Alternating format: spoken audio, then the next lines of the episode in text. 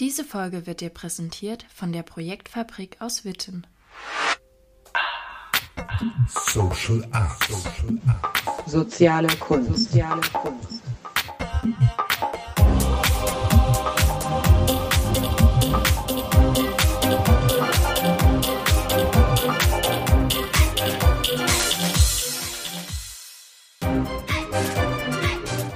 Soziale Kunst. Herzlich willkommen, liebe Hörerinnen und Hörer. Heute möchte ich Ihnen und euch einen Einblick geben in die praktische Arbeit eines Sozialkünstlers ähm, in einem wirklich als solches deklarierten sozialkünstlerischen Projekts. Und zu diesem Zweck habe ich mir einen besonderen Gast eingeladen, René Erler. Hier Hallo. spricht übrigens Heike. Hallo. Hallo René. Hallo, René Heike. Erler. Wer bist du? Ich bin, ich bin Schauspieler. Und, und dann bin ich auch Erlebnispädagoge geworden. Und ich bin auch Kampfesspieler, also Raufspieler, Trainer geworden. Und, und Theaterpädagogik hat mich im Verlauf der, Verlauf der Jahre auch gefunden, begleitet und jetzt bin ich auch Sozialkünstler. Ja, denn in und entdecke, genau, Arbeits ich entdecke diesen, ich, also ich habe das natürlich nie gelernt, mm, aber bin eben zur Projektfabrik gestoßen. Und, und dann, Bevor du da äh, darüber mehr erzählst, über das Projekt, würde ich äh, nochmal sagen, in deinem Arbeitsvertrag steht ja tatsächlich drin, dass du Sozialkünstler bist Genau. oder als solcher eingestellt ist, was ja sehr selten ist, sicherlich.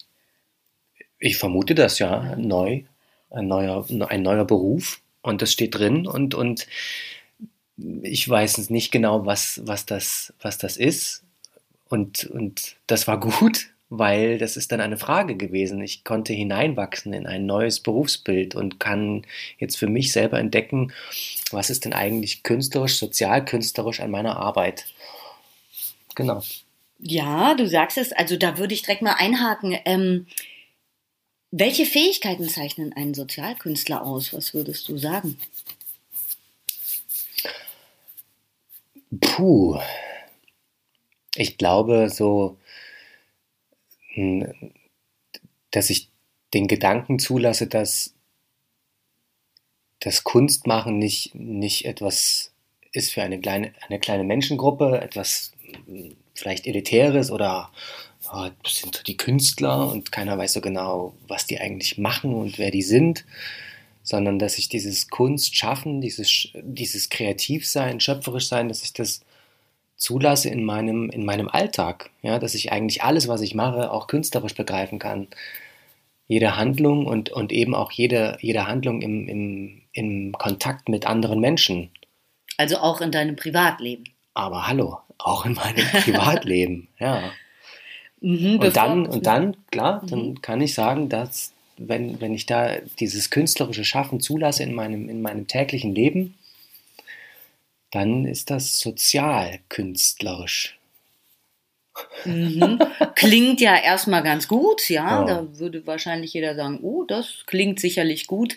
Und sich vielleicht aber auch fragen, was soll das denn eigentlich sein? Bevor wir da nochmal weiter in die Tiefe gehen und da ein bisschen weiter nachforschen, bitte ich dich, ähm, das Projekt, was du jetzt seit drei Jahren in Berlin-Charlottenburg begleitest, ähm, leitest, führst ähm, im Team, ja, also was ihr zusammen macht, tut, ähm, für die Hörerinnen und Hörer zu beschreiben. Du hast gerade vorhin schon mal äh, anklingen lassen, Job Act. Da kann ja jetzt erstmal keiner was mit anfangen und ich bitte dich, das ziemlich kurz wirklich einen kleinen Überblick zu geben. Was ist das für ein Projekt? Okay. Job Act hast du jetzt gesagt. Ich habe Projektfabrik schon vorhin genannt. Das gibt eine gemeinnützige GmbH, das ist die Projektfabrik und seit mittlerweile zehn oder mehr als zehn Jahren tritt diese Projektfabrik als Träger auf, gemeinsam in Kooperation mit, mit Jobcentern, die geben das Geld sozusagen und dann werden Theaterprojekte gemacht mit, mit mit Menschen, die ähm, arbeitslos sind. Und, und der, der Gedanke dahinter ist der, dass dieses Theatermachen mich so gut stabilisiert oder mir eine, eine Klarheit verschafft, dass ich dann in meinem Leben den nächsten Schritt gehen kann. Und euer Projekt ist auch ein Job-Act-Projekt. Genau, unser Projekt, unsere Projekte, das ist jetzt schon das dritte Jahr in Folge. Das sind auch Jobact-Projekte, die haben noch ein, ein Wörtchen dahinter. Bei uns in, in Berlin-Charlottenburg, da heißen sie Jobact Ensemble. Jobact Ensemble. Wer ist denn damit angesprochen mit dem Jobact Ensemble? Wer soll denn dabei sein? In unserem Falle junge Menschen, junge Erwachsene, Schrägstrich Jugendliche von 16 bis 25. Eine U25-Maßnahme. Das glaube ich. Ganz ja? genau, im Jobcenter nennt man das so. So, Ja. ihr habt ja noch einen ganz, ganz besonderen Untertitel oder einen besonderen Titel gewählt für dieses, also Job Act Ensemble. Und Ja. dann kommt noch was, oder? Genau. Das war die, die Geburtsstunde unseres Ensembles, denn wir haben ja erstmal nur diesen Begriff mitbekommen, selber mitbekommen und es war an uns, das jetzt zu wirklich zu ergreifen. Was ist denn das jetzt, was wir hier sein wollen? Und dann haben wir geschaut, hey, wie wollen wir, wie wollen wir dieses Ensemble nennen? Und, und das war ein, ein Prozess und, und am Ende dieses Prozesses stand dann ein SOS. Für was steht SOS? Ich nehme an, eine Abkürzung. Dann nimmst du richtig an. Ich, weil ich es auch sogar weiß. Genau, es steht für Stirb oder Spiel. Stirb oder Spiel. René, hattest du jemals Furcht, dass diese, ja, oder dieser größeren Dimension, die sich dahinter eigentlich verbirgt, nicht gerecht zu werden in deiner Arbeit? Stirb oder Spiel? Welche Dimension meinst denn du? Also wenn ich das höre, klingt das ziemlich groß. Auch ziemlich rotzig. Würde ja im Umkehrschluss bedeuten, wenn du nicht spielst, dann stirbst du, oder? Genau. Genau, das habt Ja. ihr auch so gemeint. Das haben wir tatsächlich so gemeint.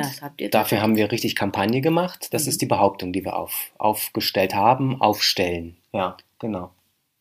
Und deswegen meine ich, gab es da jemals irgendwie eine Furcht diesem Titel gegenüber, dieser, ja, Größe, ich nenne es Mhm. wirklich so, irgendwie gerecht zu werden, dieser Dimension? Das ist eine interessante Frage. Ich selber habe, glaube, nee, ich lasse das glaube ich weg. Ich habe nie Furcht empfunden. Ich habe Ehrfurcht empfunden vor Ah. der Begegnung mit, mit Jugendlichen in, in dem Sinne, hey, werde ich dir gerecht? Ja, habe ich da noch eine Anbindung zu diesem Alter?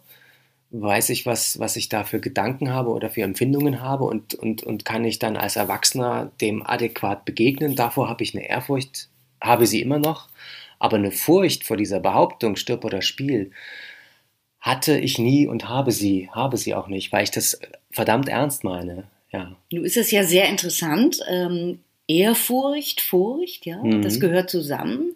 Furcht steckt in Ehrfurcht drin. Mhm. Ähm, wenn du beschreiben könntest, was dieser Begriff mit dir macht, vielleicht als, als, als Bewegung, wie, oder ja, wie würdest du das beschreiben? Ehrfurcht den Jugendlichen gegenüber, hast du gesagt. Natürlich hängen sie zusammen.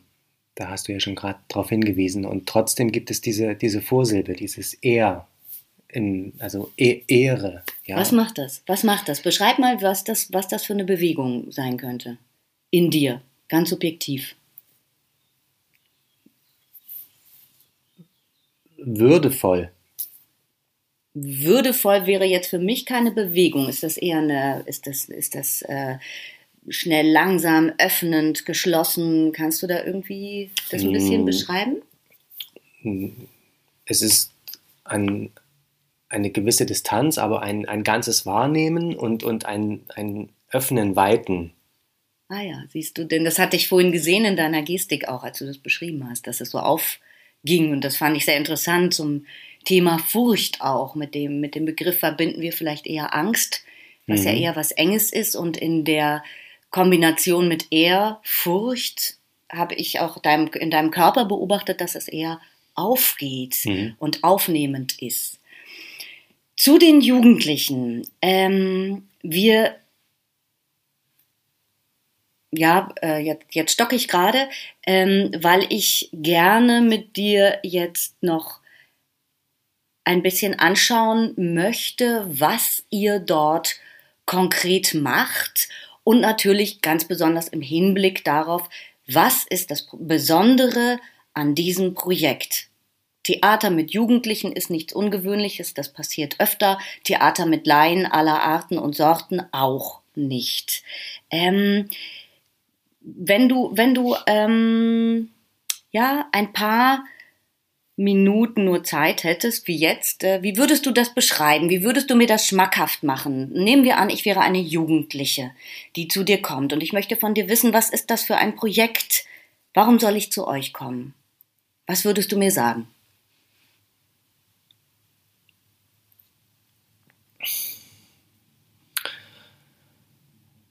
Jetzt zögere ich kurz, weil ich natürlich mir immer und immer wieder Gedanken genau darüber mache. Und ich, hm, ich kriege schon ein mulmiges Gefühl bei der Frage, warum sollst du zu uns kommen? Du sollst, du sollst es gar nicht. Also entweder das macht was mit dir, wenn du darauf aufmerksam wirst, weil du vielleicht das Plakat siehst, den Flyer oder weil du davon hörst oder uns persönlich triffst oder die Jugendlichen triffst, die mitmachen. Entweder das macht was mit dir und, und du wirst selber neugierig und machst dich auf und, und probierst das aus, erforschst das oder, oder, oder eben nicht. Aber ich könnte genauso gut woanders hingehen und Theater Ja, spielen. Also was ihr mir machen. anbieten würdet als Jugendliche ist eigentlich nichts weiter als einfach Theater zu spielen. Oder passiert noch etwas anderes in diesem Projekt? Warum nennt ihr euch sozialkünstlerisch?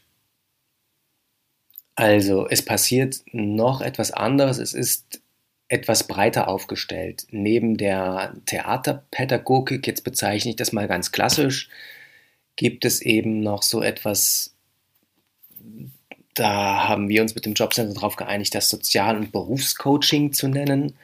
Und das ist wie so ein wie so eine Flankierung, wie so ein Rahmen. Also du, du kannst Theater spielen, du kannst dich ausprobieren, und, und, und gleichzeitig kannst du aber auch äh, Gespräche führen, auch ganz persönlich. Und, und es geht in diesen Gesprächen darum, wie, wie komme ich weiter? Was, was kann der nächste Schritt sein?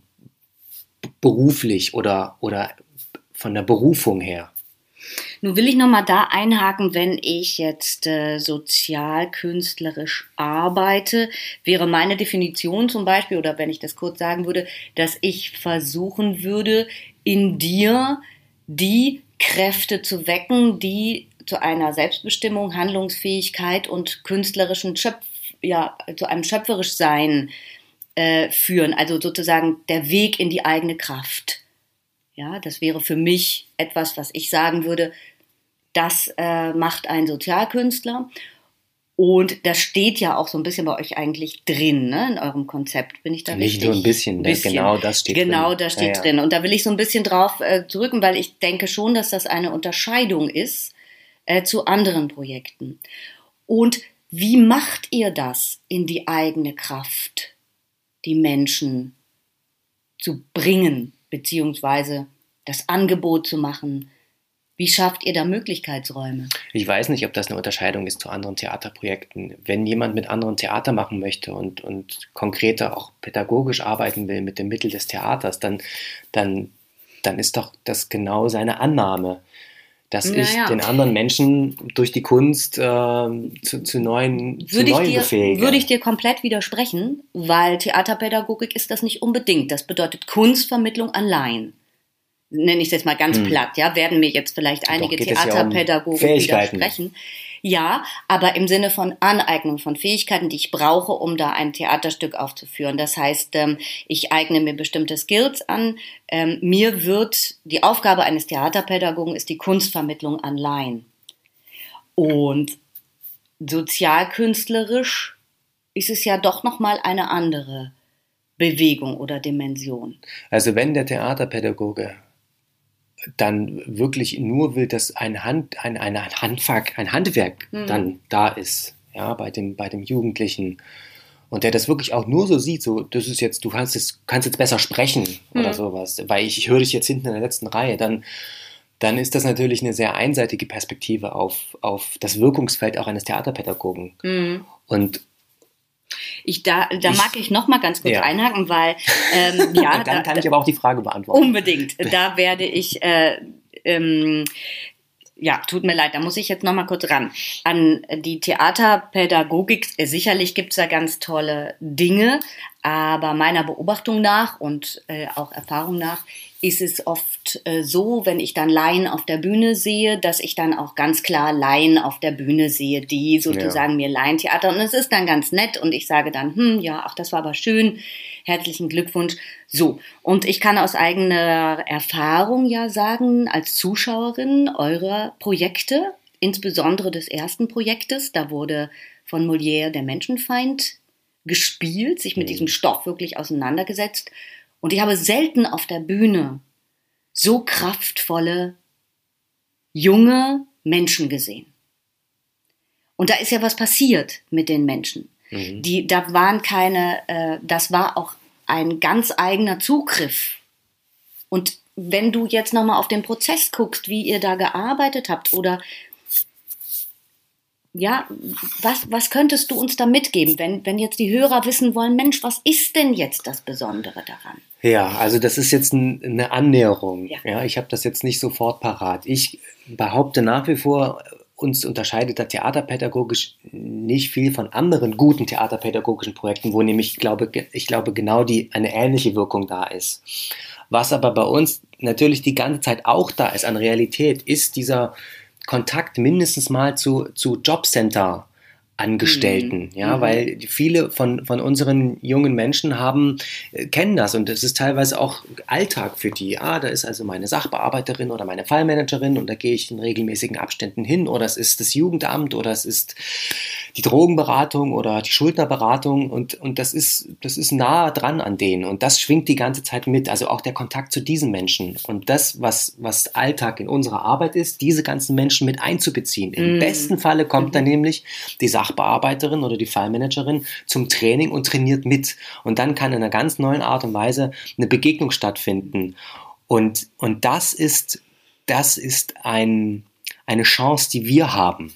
Also sozusagen auch die Ehrfurcht vor den Mitarbeitern. Also du hast vorhin Würde als äh, Begriff dort genannt. Ja. Auch die Würde äh, dort ja mit mit der Würde zu gehen an, an die anderen Menschen auch, an die Umgebung und nicht nur fokussiert mit den Leuten, mit den Jugendlichen, mit denen ihr arbeitet, sondern Ja. auch die Umgebung mit einzubeziehen. Ja. Auch euch als Team, soweit ich weiß, oder? Ja. Ja? auch wir als Team, da aber eher so, hey, was, was bist du für ein Typ Mensch und was bringst du so an, an, ja, das ist jetzt sehr allgemein, aber an Persönlichkeit mit und, und das dann auch zu nutzen, oh, ich habe gerade eine bessere Beziehung zu dem Menschen oder zu diesem Konflikt und jetzt bin ich da dran, aber ah, jetzt merke ich gerade vielleicht eher du. Und genau das beziehen wir aber eben auch auf unsere ganzen Kolleginnen jetzt, äh, die in diesen Institutionen und Vereinen arbeiten und da unter, also diese sozialen Berufe Und und, und genauso aber eben auch die, die, die jungen Menschen selber in, in dem Ensemble, da gibt es ja auch, wenn die sich gut kennen, da gibt es ja dann auch Dynamiken, wie die füreinander da sind, ja. Und, und im, im besten Falle kommt dann das Erlebnis, dass, dass ich mich, und das ist jetzt sehr, sehr, sehr, sehr, sehr, sehr einfach, aber es ist für mich die Quintessenz, kommt das Erlebnis, dass wir uns streiten können, dass wir auch nicht einer Meinung sein können, dass richtig mal die Fetzen auch fliegen können, aber wir arbeiten weiter. Wir arbeiten künstlerisch weiter. Ja, das ist dann nicht so, dass wir das ausdiskutieren und dann bist du auch äh, einfach müde der, der, der, durch die Sprache, sondern du arbeitest künstlerisch weiter gemeinsam und, und überwindest oder gehst durch einen Konflikt hindurch. Und das ist, das ist in der Kunst, ist das, ist das einfach möglich. Das ist richtig das Potenzial davon. Und dann die Entdeckung zu machen, ich muss gar nicht immer sofort mit jedem super dicke sein und es muss immer harmonisch sein, sondern ich kann mich reiben, ich kann mich die ganze Zeit reiben, aber durch die Kunst können wir gemeinsam einen Weg gehen und sind, bleiben doch unterschiedlich. ist da auch ein Effekt, dass ihr ja euch an ähm, Werken abarbeitet, die sozusagen vorgegeben sind, beziehungsweise ein Impulsthema gibt es von der Projektfabrik. Da ist ein Autor oder ein, ein, ähm, ein bestimmtes Stück, was bearbeitet werden soll so dass es weniger jetzt ums Lustprinzip bei euch geht. Also ihr fragt mal alle Teilnehmer, was wollen wir denn machen? Und dann sagen alle, ach ja, ich hätte gern mal ein Märchen oder ich würde gern was aus der eigenen Biografie. Mhm. Sondern da gibt es ja auch tatsächlich einen Berg und einen Brocken, an dem ihr euch abarbeiten müsst, sage ich ja. jetzt mal, eine Notwendigkeit, das zu tun. Auf je, also oder anders. Ich will, ich will die, die Methode der Stückentwicklung überhaupt nicht bewerten. Ja, das ist genauso mhm. gut möglich und es gibt äh, genügend Leute, die das richtig gut können und da entstehen wunderbarste neue Stücke oder neue Bühnenschöpfungen. Und der Stil der Projektfabrik ist es aber eben so, dieses Impulsthema zu setzen und das ist dann eben manchmal ein Genre oder eben ein bestimmter Autor und das ist dann wie so eine Messlatte. Und, mhm. und, und der, der Auftrag, der Impuls ist, sich jetzt mal an dieser Messlatte abzuarbeiten. Und das kann auch sehr, also da steckt viel Kraft drin. Das kann nämlich mhm. toll sein, sich an einer Messlatte abzuarbeiten. Also mhm. nicht von, naja, mal schauen, was wir so können und dann machst du so, oh, das ist eine nette Messlatte und aber vielleicht geht noch ein bisschen mehr, sondern du hängst die von Anfang an mhm. ganz weit oben. Im Fall von mhm. Menschenfeind, du hast es angedeutet, mhm. war das halt dann so richtig mit, mit einem krassen Versmaß und, und eine, eine komplexe Dramaturgie und ein, ein, ein, ja, ein, einfach ein Stück, was weltberühmt ist, wo dann vielleicht auch schon eine Erwartungshaltung entsteht und dann arbeitest du dich daran ab, an, mm. diesen, an, diesem, an dieser Geschichte, an diesen Figuren. Von der Bewegung ist es dann fast weniger, ihr geht da, da nach unten, also ich will das nicht bewerten, sondern so vom, sondern wenn du sagst so Messlatte, sondern da gibt es was ganz Hohes und da wollen wir alle hin, da ziehen wir ja. alle hin. Ne? Also das ist so ein, also ziehen meine ich nicht, dass ihr die zieht, sondern dass wir da wirklich gemeinsam dahin ziehen, ja. euch hinbewegt in der Bewegung.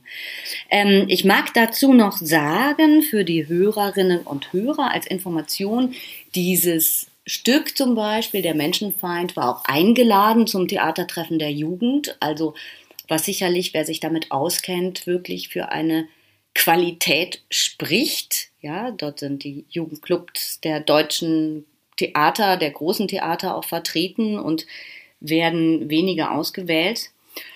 Und wenn Sie Lust haben, forschen Sie gerne weiter auf der Seite der Projektfabrik. Wir werden immer mal wieder von solchen äh, Initiativen, Projekten erzählen. Ich denke, auch dich habe ich nicht zum letzten Mal äh, hier gehabt, ähm, um weiter mit dir über das Projekt zu reden.